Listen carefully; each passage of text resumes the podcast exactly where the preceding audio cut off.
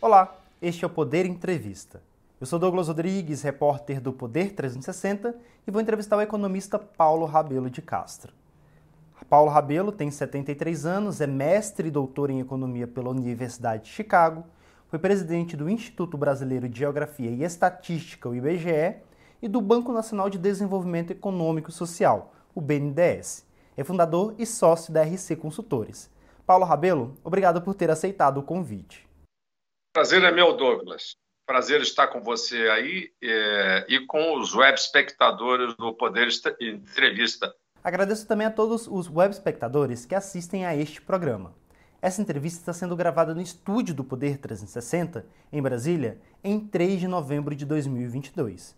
E para ficar sempre bem informado, inscreva-se no canal do Poder 360, ative as notificações e não perca nenhuma informação relevante. Paulo Rabelo, eu começo a nossa conversa falando sobre o presidente eleito Luiz Inácio Lula da Silva. O petista agora tem um desafio de cumprir as promessas de campanha. Só que as contas do governo para o próximo ano já estão no vermelho e deve continuar no vermelho é, a depender dos novos gastos que vão ser feitos. Qual o tamanho do desafio dele agora? Uh, Douglas, uh, essa é uma pergunta central. Eu diria que é um dos três grandes desafios que o a presidente Lula, agora reeleito para um terceiro mandato, terá à sua frente. Eu chamaria esse como sendo o desafio da gestão interna, porque toca o orçamento da República, é, e como você disse, esse orçamento já tem na partida, na versão atual, que ainda não está aprovada, uma previsão já de um déficit expressivo, da ordem de 60 e poucos bilhões. Só que esse déficit pode duplicar, ou dependendo do, uh, vamos dizer, da ousadia de atender a todos os compromissos de uma vez só, sem sacrificar outras contas, uh, inclusive contas essas dentro do, do chamado orçamento secreto, da, da, das emendas de relator, tudo isso pode levar até uma triplicação é, desse, desse déficit, que aí já começa a ter uma cara de rombo fiscal, porque estaríamos falando de um número próximo de 200 bilhões. Eu não acredito que, o, que nenhum ministro da área econômica que seja convidado pelo presidente Lula vá conviver com facilidade com uma previsão de, de déficit dessa grandeza. Portanto, a, a, nesse momento já estão sendo uh, iniciadas conversas, com toda certeza, para que o, o, próximo governo Lula surpreenda por um certo grau, vamos dizer assim, de equilíbrio. Eu nem vou usar a palavra austeridade, porque não estamos falando de re, uma real austeridade.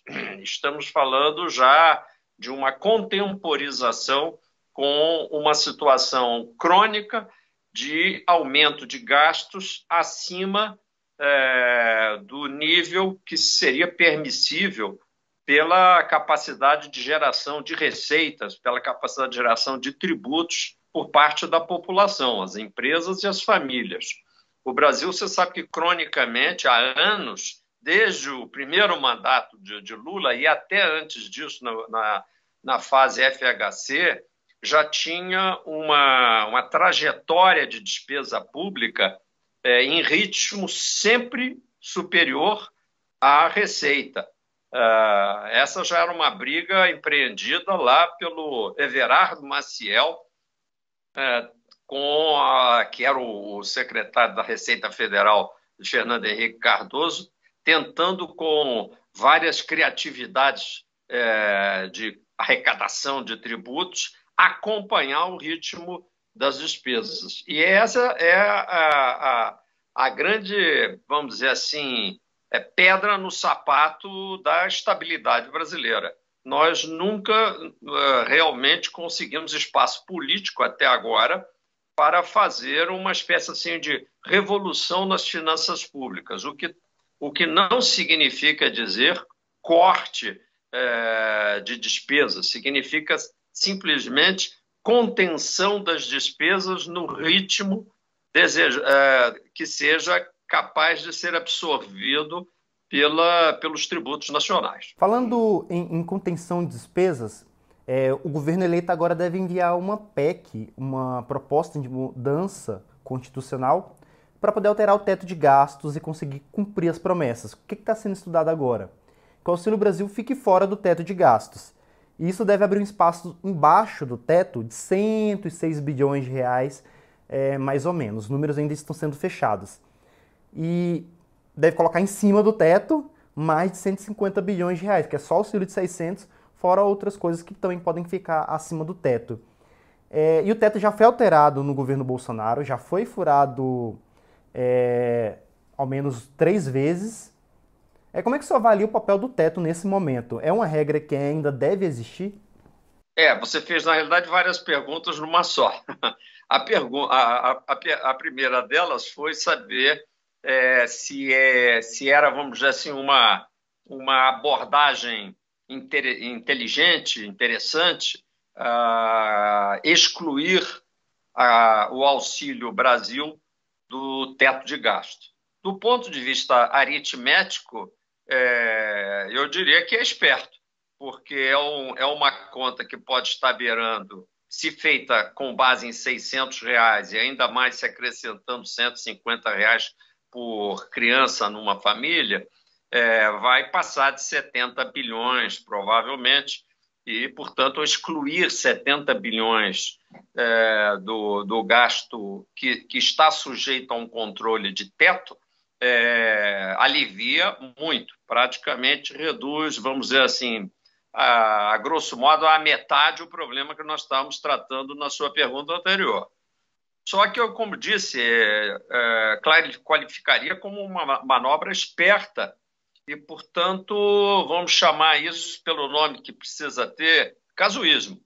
É, e por que, que o casuísmo é ruim em matéria fiscal? Porque o que a gente quer com uma, uma quando aprova uma, um teto de gasto em nível constitucional, por isso que estamos falando de PEC, proposta de emenda constitucional, é, nós estamos elevando essa condição de controle orçamentário uh, ao mais alto nível da legislação brasileira, que é a própria Constituição. Ou seja, é um negócio sério, muito sério, e que não pode ficar sendo, vamos dizer, objeto de é, excepcionalismos, é, mesmo que seja por uma, uma razão extremamente justa, uma razão socialmente válida, mas como na nossa casa e nos nossos orçamentos, é, familiares, por mais que a gente tenha é, certeza de que pagar a faculdade do nosso filho é muito importante e a gente está apertado,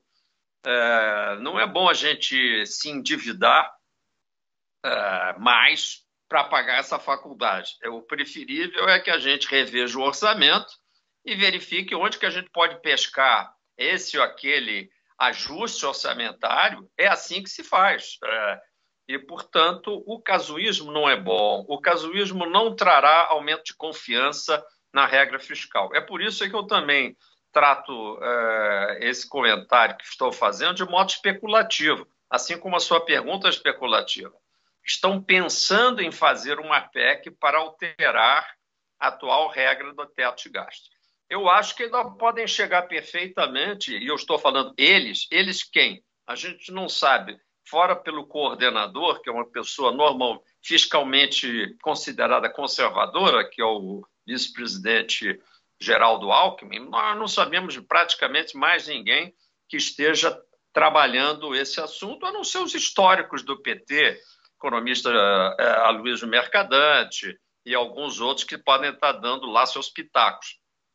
Mas quem mais? A gente não tem ideia de qual abordagem que estará sendo dada por aqueles que serão responsáveis por a tratar do assunto. Portanto, acho que temos a aguardar um pouquinho mais. Eu acho que no final, se houver uma, uh, um novo normativo, a proposta de uma outra PEC, ela deveria se encaminhar no sentido de debater aquilo que de fato tem sido objeto, por exemplo, até de uma crítica pessoal minha, desde o longínquo ano de 2016, quando eu comecei a participar como presidente do IBGE do, do governo uh, do presidente Michel Temer e cheguei a escrever no Estadão uma matéria alertando para uh, o que eu considero um erro, um equívoco é, do indicador de controle do teto desses gastos, que é a taxa de inflação. Se você observar bem, se a gente parar para pensar, é estranho que a gente acha que controlar o gasto pela inflação, ou seja, concedendo aumento de gasto só quando há inflação e não quando há um aumento efetivo da riqueza através do crescimento do chamado PIB, da produção nacional, que isso seja uma, uma, uma ideia inteligente. Eu chamei a atenção na época do, do ministro da época, que era o ministro Henrique Meirelles, mas ninguém quis me ouvir, essa é a verdade. E eu acho que, que marchamos num erro o tempo todo. É, e se você permitir que eu me estenda mais um minuto, acho que isso é muito importante. Basta que a gente pense, por exemplo, que a riqueza nominalmente tenha crescido no ano 10%. E vamos supor que é, desses 10% que o PIB cresceu de um ano para o outro, permitindo, portanto, é, a aplicação de uma regra de teto, esses 10 pontos percentuais sejam exclusivamente decorrentes de uma inflação de 10% e, e 0% de crescimento do chamado PIB real, ou seja, o crescimento efetivo da riqueza, em termos já descontada a inflação. Ou seja, imagine uma situação extrema em que os 10% de crescimento do chamado PIB corrente, ou nominal, são exclusivamente decorrentes de 10% de inflação. Neste caso, a gente estaria diante de um país que está muito inflacionário, 10% de inflação, muito acima do teto é, da inflação do Banco Central, e com crescimento zero. Nesse momento, qual é a regra do teto? Você pode dar os 10% de ajuste para o setor público. Mas como?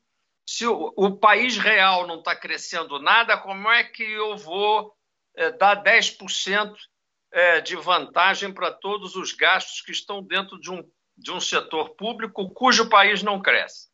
Partamos agora para o outro exemplo extremo. O país cresceu 10% nominais mas ele teve uma, um desempenho brilhante. A inflação foi zero e o país, em termos reais, cresceu esses 10%. Os 10% são todos decorrentes de aumento real, decorrente da produtividade, aumento dos fatores.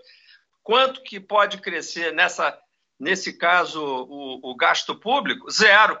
Porque, pela regra burra, como eu não tive inflação, o governo tem que ficar totalmente cerceado e contingenciado. Com essa explicação, eu espero que os nossos web espectadores, muitos deles que é, é, até hoje ainda batem palma é, para essa regra do teto de gastos, por considerarem uma regra de austeridade, são pessoas que muitas vezes estão ligadas à ideia, ao, ao mercado financeiro e, e, se preocupam com a, com a confiabilidade é, de uma regra de teto de gastos, é bom esclarecer que é uma, foi uma regra burra desde o início.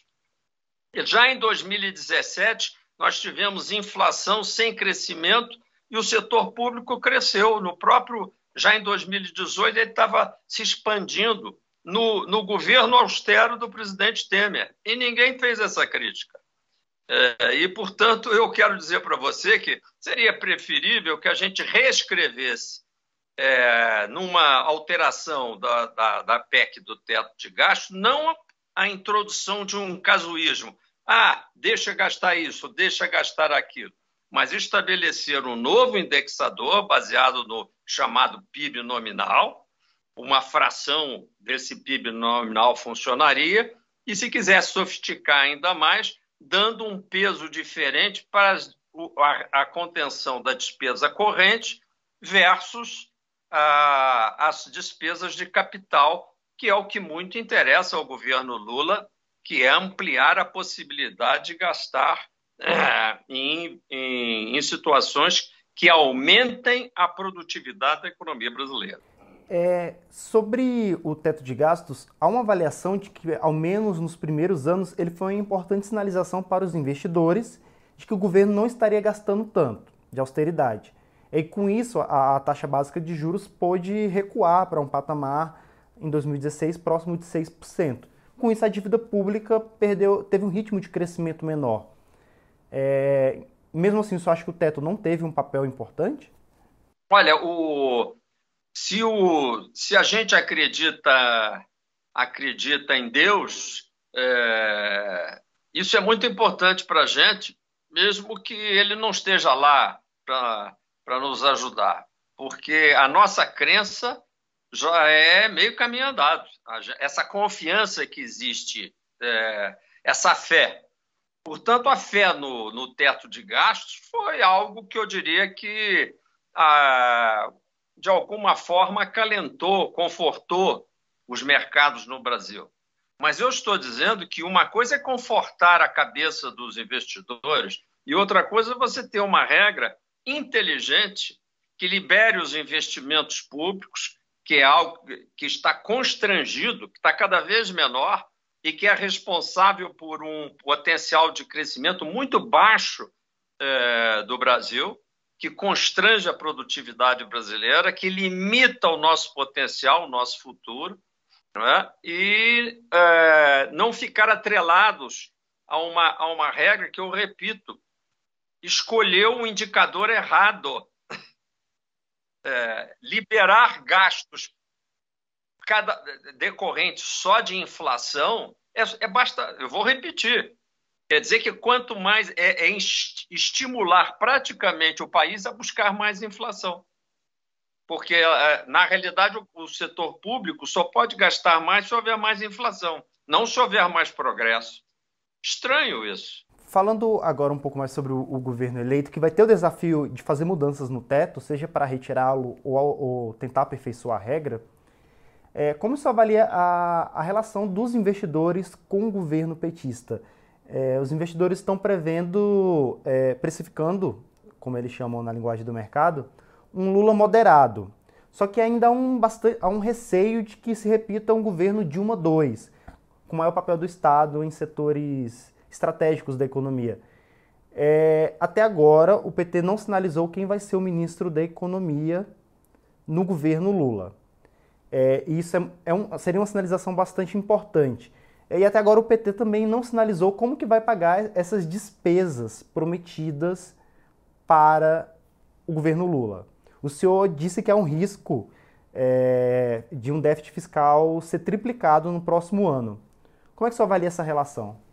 É, eu acho que de alguma forma é, você é, respondeu a, a, a, tua própria pergunta na, em, na narrativa, ao, ao, mencionar a possibilidade, o risco, o, a preocupação do mercado com uma espécie de Dilma 3.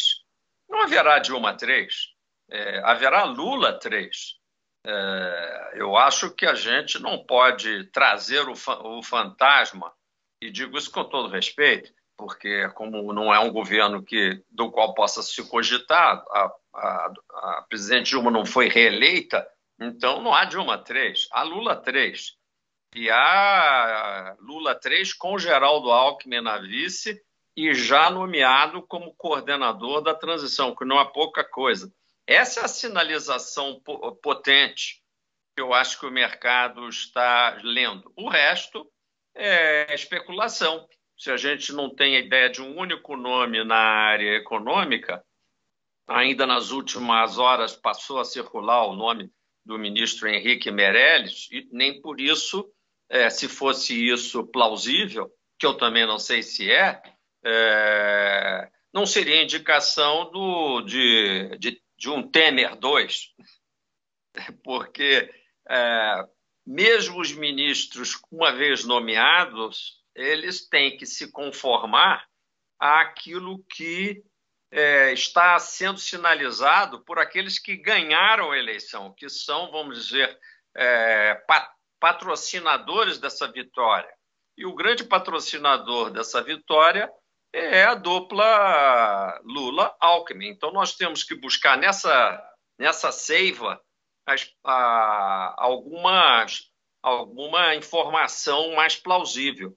E eu é, vou buscar, então, na, no, no currículo é, político, tanto de, de Lula quanto de é, Geraldo Alckmin, e eu não descubro outra coisa que não, vamos dizer assim, uma, um alto grau de é, conformidade de ambos os políticos com as restrições orçamentárias com as quais eles conviveram.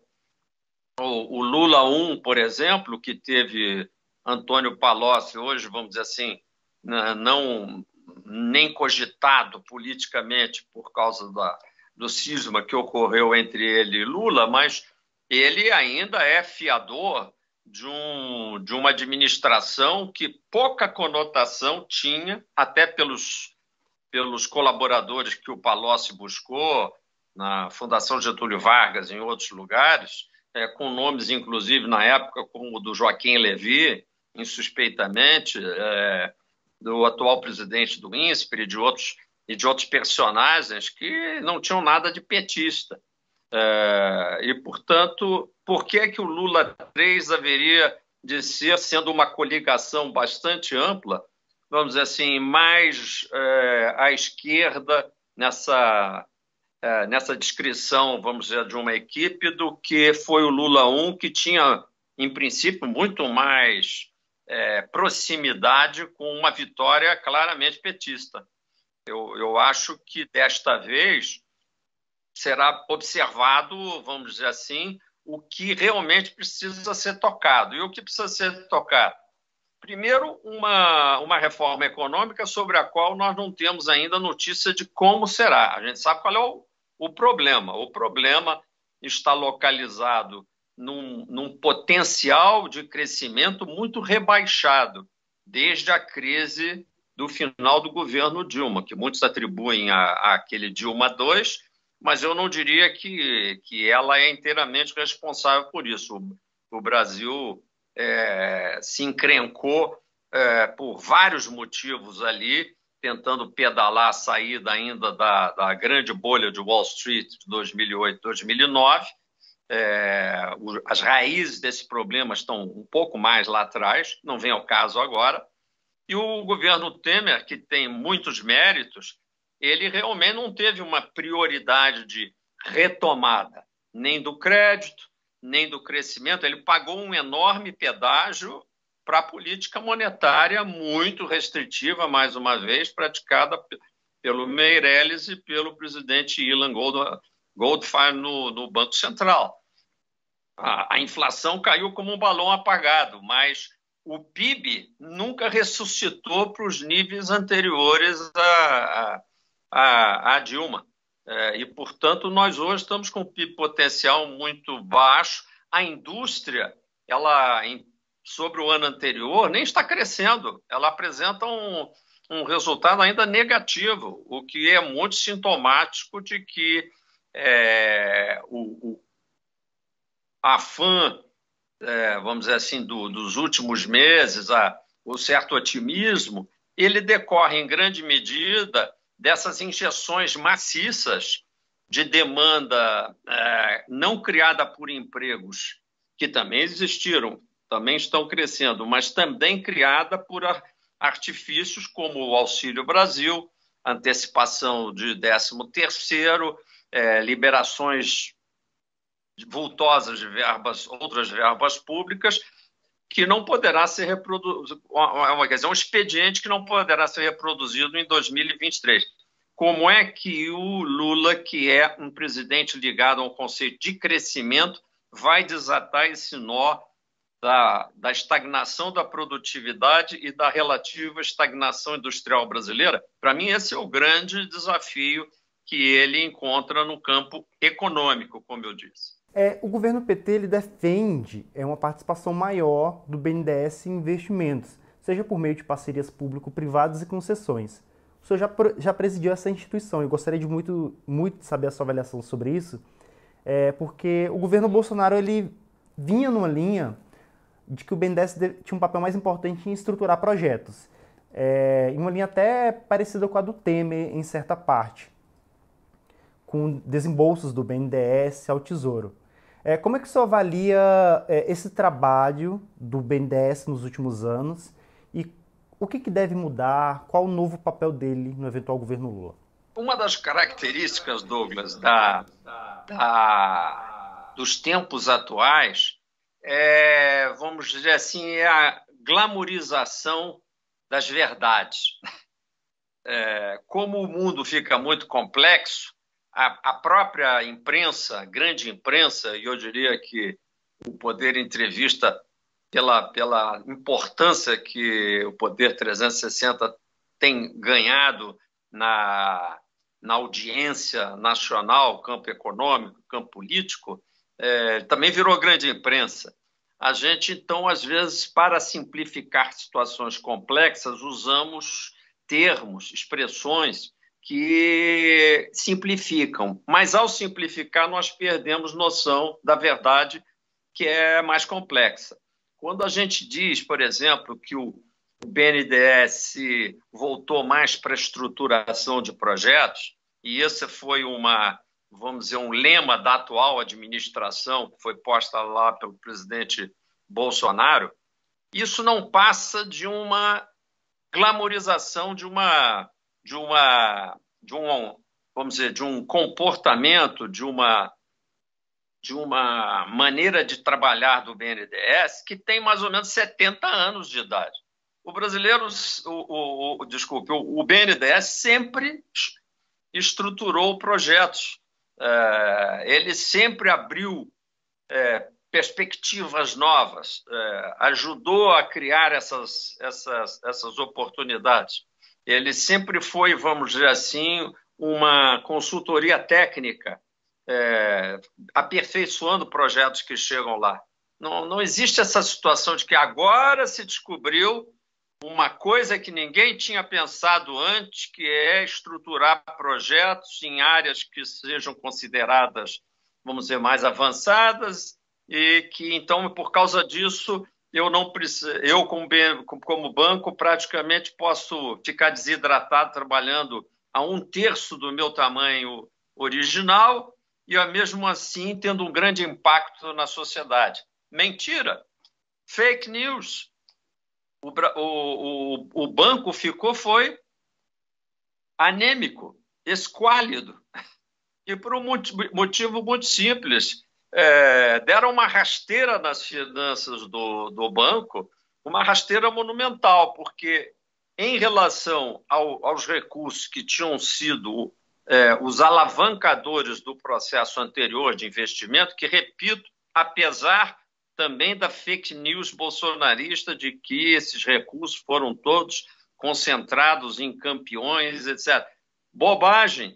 Ao chegar lá, como presidente, eu fiz um levantamento é, profundo, muito objetivo, e descobri é, o que, que realmente foi feito com aqueles quase 440 bilhões de recursos extras e constatei é, quase mil projetos, é, além daqueles que já estavam no pipeline, e cuja efetividade foi extraordinariamente positiva, como se esperaria de um banco afeito a estruturar projetos ou analisar projetos que chegavam lá já semi-estruturados, e, cuja, e cujo investimento está dando certo, com muito poucas exceções, é, e, portanto, gerando alta rentabilidade para o banco. E o que, que aconteceu? Este, estes recursos foram todos empregados, 100% empregados, a longo prazo, porque qualquer projeto tem, vamos dizer, de 7 a 10, 15, em algumas concessões, 25, 30 anos de prazo.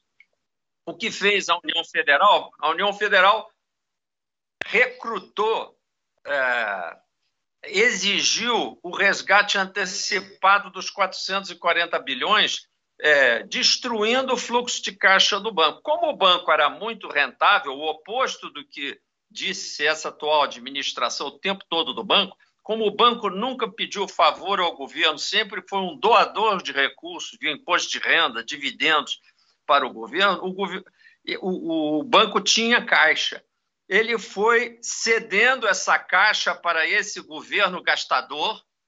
É, e, aliás, faço aqui um, uh, o, que, o que não é exatamente uma confissão, porque está no, no livro verde que eu mesmo publiquei. é, o, não só a minha antecessora já tinha mandado cento e poucos bilhões de, de recursos antecipados, como eu, muito a contragosto, esperneando como pude, mandei 50 bilhões, achando que por ali, por ali ia ficar a sede de recursos do governo federal, mas entrou Bolsonaro e veio também repetindo esses saques antecipados, e agora, por esses dias, a, BNDESPAR está fazendo uma descapitalização de 40 bi para se preparar um, mais um cheque, que eu imagino que agora já tenha passado dos 400 bilhões desde o início da, do, dos recursos sendo enviados para o governo, passado dos 400 bilhões. Ou seja, o banco se descapitalizou. Então, quando se diz que vamos usar o BNDES para realavancar a economia brasileira, é preciso dizer com que recurso. O banco, no momento, está é, continua, é, continua capaz, continua uh, estruturado do ponto de vista humano, de recursos humanos, mas ele está descapitalizado. E, portanto, é preciso imaginar outras maneiras de empregar uh, todo o talento que existe no banco em benefício do, do futuro crescimento. Mas isso não, será, não será fácil. É, hoje uma capitalização pelo tesouro é vista como difícil, mas o banco não poderia fazer é, atrair capital externo de investidores institucionais, estrangeiros?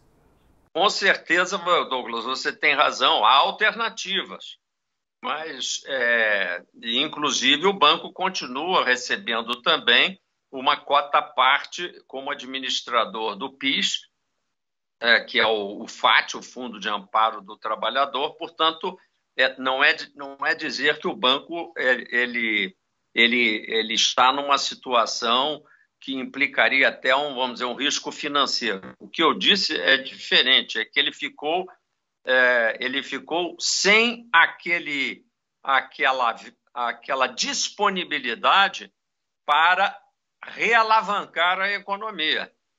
Por quê? Porque ele teve que antecipar é, devolução de recursos ao Tesouro Nacional, não tendo recebido ainda de quem é, tinha recebido aqueles recursos por empréstimo, vai pagar, mas vai pagar é, em 2024, 2030, 2034, as parcelas devidas. Portanto, ele é, é, é preciso bolar como, talvez, como você bem lembrou, é, é, receber recursos externos. Há maneiras da gente utilizar, quem sabe, até uma parcela da reserva internacional, quer dizer, é, alternativas há, mas elas precisam ser muito bem estudadas para que, é, para que o banco não entre novamente num processo de desequilíbrio. Mas o principal é estabelecer é, a efetividade dos, da, das próximas alocações. Eu acredito que a prioridade deva ser aquela que eu dei, por até indicação do presidente Temer, é, que foram as médias e pequenas empresas. Eu, infelizmente, não tive tempo de realizar em poucos meses uma reestruturação do modo do banco chegar mais próximo das pequenas e médias empresas, mas eu diria que o caminho é através do empréstimo direto do banco com seguro garantia, seguro de pagamento para essas operações. E nesse sentido, o banco teria que ter, vamos dizer assim, uma, é, uma agilidade financeira maior é, e isso sim representaria um desafio novo para o banco em relação à sua prática é, secular. E as pequenas e médias empresas, qual que é o perfil delas? Bom, são, são é, empresas, é, em geral, de, de capital familiar é, e, portanto, cujo risco de crédito está atrelado a essa gestão é, muito próxima a, aos donos, é, mas que é, por outro lado, alta, gera, é, uma alta geradora de empregos na economia como um todo, tendo também uma peculiar, outra peculiaridade positiva que é um alto grau de irrigação em termos de demanda por máquinas e equipamentos pulverizado, é, que pode ser objeto de uma estruturação muito parecida com o que foi é, o cartão BNDES, é, que facilitou muito a vida é, dos, uh, dos investidores de pequeno e médio porte. Né? É o caso de pequenos é, restaurantes, pequenos cabeleireiros, é, pequenas empresas industriais. É, esse é o perfil, como exemplo? Até esses, até esses, porque é, na realidade, quando um banco do porte do BNDES fala em pequenos e médios, é bom a gente ressalvar que o, o banco, pela característica, como eu disse, de ele não de um, ser um banco de um, um prédio só, lá na Avenida Chile, no Rio de Janeiro, é, ele não tem a capilaridade para conversar com essa miríade de, micro, em, micros empresários. Então, teríamos que bolar maneiras de estabelecer, eventualmente, através de, de fundos de gestores específicos, esta aproximação. Já em relação ao, ao, aos empresários de porte médio, essa, essa conversação já é mais rápida e ela pode se dar, como eu disse, através de seguros, seguro garantia, é, que faria com que na ponta o crédito chegasse mais barato. Porque o, o truque aí é baratear o crédito para fazer a verdadeira revolução que está faltando nesse país, que é diminuir o custo financeiro de produzir. Assim como a outra, como a outra revolução é diminuir o custo tributário de produzir, tendo em vista esse manicômio de impostos eh, e contribuições que foram inventados para o financiamento da, dessa obesa máquina de gastar que é o Estado brasileiro. Então, você tem uma revolução financeira pelo aumento criterioso do crédito. É, eu acho que até hoje a gente não enfrentou isso, vamos dizer assim, com radicalismo, querendo chegar a entregar resultados é, muito satisfatórios e pulverizando o crédito também. E, e, o, e, o, e, aí, no campo tributário, essa revolução de simplificar a vida competitiva das empresas, é, fazendo a implantação de uma reforma tributária realmente simplificadora. Ao que eu complementaria que existe também uma, talvez uma revolução regulatória ainda para ser feita, que apesar da lei de liberdade econômica e outras tentativas, o empresário brasileiro, nós bem sabemos, é um, é um escravo da burocracia brasileira. Então, nós precisamos ter assim uma espécie assim de quase que um, um xerife da desburocratização nacional. O presidente Lula agradaria muito ao, grande, ao empresariado brasileiro anônimo, a esse que está aí lutando dia a dia de modo que a gente não consegue enxergar só vê na estatística do Poder 360, é, é a esse empresário que nós teríamos que dirigir a nossa, a nossa maior atenção. É, e caminhando agora para a reta final da entrevista, a economia brasileira deve crescer cerca de 3% em 2022. Qual a sua projeção para 2023? Alguns bancos esperam que a economia vai crescer 0,5% ou até menos. É, já a equipe do Paulo Guedes avalia que vai crescer perto de 3% novamente. A projeção oficial do governo é de 2,5%. É, com o cenário hoje, qual a sua avaliação? Olha, é, Douglas, essa é uma pergunta de vários milhões de dólares, porque, porque como você vê, essa, essa disparidade entre o que alguns é, ditos especialistas no mercado, o próprio Focus, para a gente não falar só de alguns, mas falar de uma média, estão hoje jogando para baixo o PIB, decorrendo, independente, aliás, é, esse, esse valor não dependia nem de ser do cenário ser Lula ou cenário ser Bolsonaro. É, era decorrente do que está posto e discutimos no início da nossa entrevista, que é o desafio de superar esse constrangimento fiscal que existe, que é muito forte, que em princípio é, derrubaria a demanda, não é?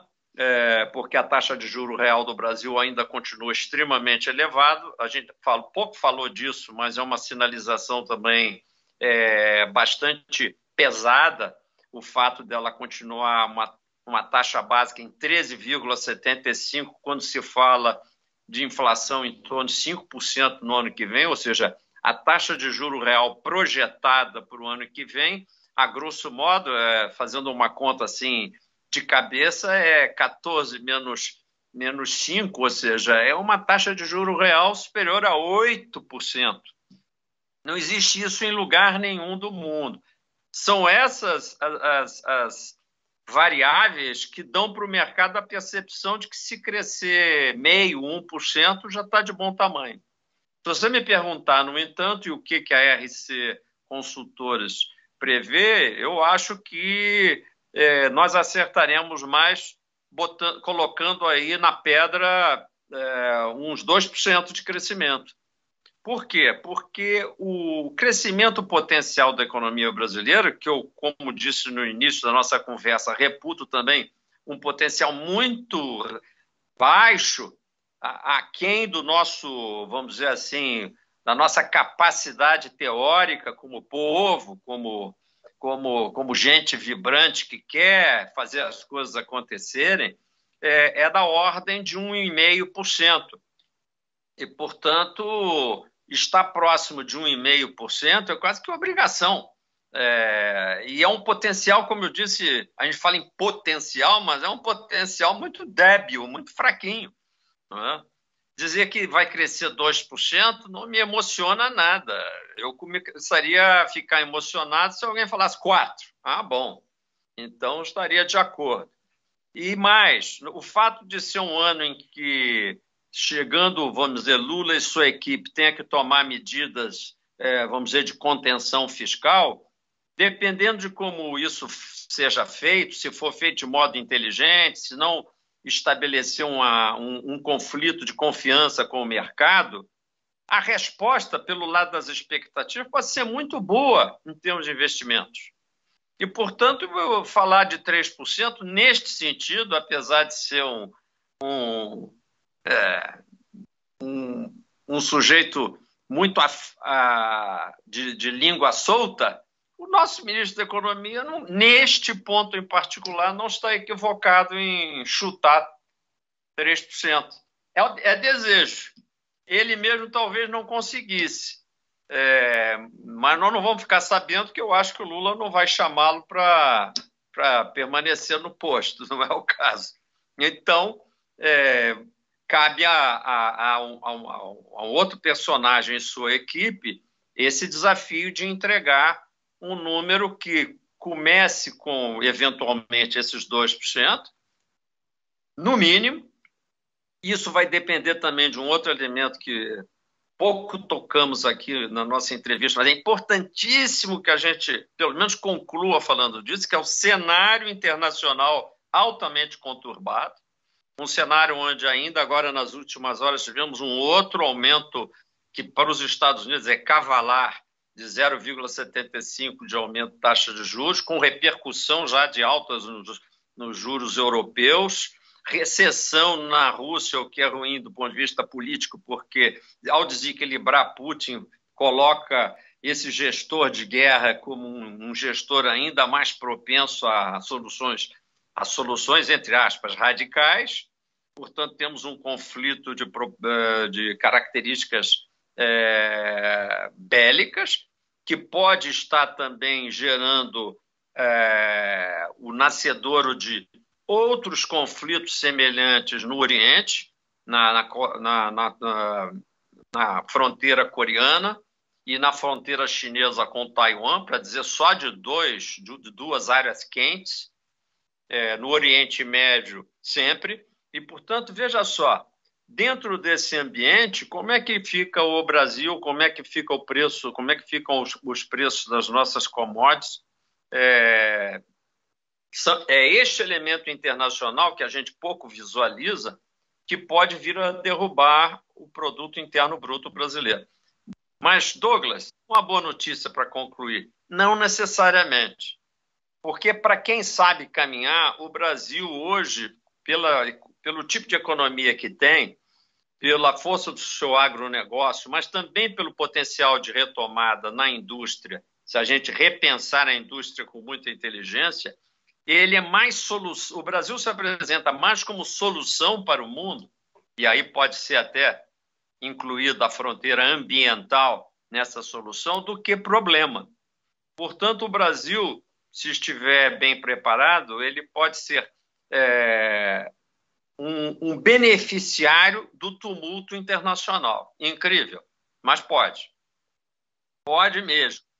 E nesse sentido, o Brasil tem mais uma vez, como nos anos 30, que foi um ano de, é, foram anos de depressão econômica, anos 30 do século passado, e que a gente estudou na economia, muito difíceis para o mundo, o Brasil soube com uma gestão que na época tinha lá vários, vários senões do ponto de vista político, mas é preciso apreciar com visão histórica. Getúlio Vargas, né? é, ele conseguiu ali iniciar um reposicionamento que colocou depois no pós-guerra o Brasil já no, no, com protagonismo no cenário internacional. E aí teve a sorte de ter um presidente voltado ao desenvolvimento, hoje é uma palavra maldita, não sei porquê, presidente desenvolvimentista, é o que mais precisamos ter. Se um governo não for, um governo brasileiro não for a favor do desenvolvimento, e nesse sentido desenvolvimentista, um governo não é nada. Aí você pode até achar estranho que um, um liberal fale isso, aí também uma, mais uma glamorização da verdade introduzida recentemente, a de que todo liberal tem que ser um reacionário, um conservador naquilo que não precisa ser conservado, um patrimonialista no mau sentido, quando na realidade o Brasil tem um extraordinário, um extraordinário momento, exatamente porque é um país de renda altissimamente concentrada, de riqueza ainda mais concentrada, e isso, embora seja um gravíssimo defeito econômico-social, dá a oportunidade para o Brasil, se fizer o dever de casa de romper essa barreira patrimonialista, essa barreira antidesenvolvimentista, ele consegue, ao mesmo tempo, respeitar a força do mercado, pelo contrário, fazer com que essas forças do mercado venham a colaborar. Hoje elas estão um pouco, vamos dizer, é, constrangidas e, e, e, de certa forma, até tímidas, e, ao mesmo tempo, o governo, como indutor de um processo desenvolvimentista, ser também um, um indutor num processo de distribuição de riqueza, de distribuição não só de favores, não só de auxílios, não só de com todo respeito, de uma esmola mensal, é, aliás, criando incentivos para muita gente, isso deve ser uma outra conversa nossa, quem sabe outro dia, incentivos ao não trabalho. Eu não sei se vocês perceberam, não dá para a gente falar sobre isso agora, que a, a, a, a população que se diz procurando é, trabalho, ela está relativamente crescendo menos do que a população ocupada, ou seja, o auxílio está retirando um, pelo menos um a dois milhões de pessoas da procura ativa por emprego. E, portanto, nós estamos criando uma situação que não é favorável nem ao aumento da produtividade, nem a, a a, vamos dizer assim, a boa psicologia social de um, de um país é, bem organizado, onde existem oportunidades para todos e as oportunidades sejam por trabalho e não por não trabalho. Portanto, eu vejo o Brasil com grandes, com grandes chances, grande potencial, mas até agora sem de fato uma narrativa é, e propostas consistentes para atingir. Esse é o grande desafio político do, do presidente Lula. Vamos ver, ele disse que vai chamar os 27 governadores para conversar. Quem sabe sai, sai alguma coisa boa dessa conversa. E chega ao final essa edição do Poder Entrevista. Em nome do jornal digital Poder 360, eu agradeço ao Paulo Rabelo. Obrigado. Agradeço também a todos os web espectadores que assistiram a este programa. Essa entrevista foi gravada no estúdio do Poder 360, em Brasília, em 3 de novembro de 2022. E para ficar sempre bem informado, inscreva-se no canal do Poder 360, ative as notificações e não perca nenhuma informação relevante. Muito obrigado e até a próxima!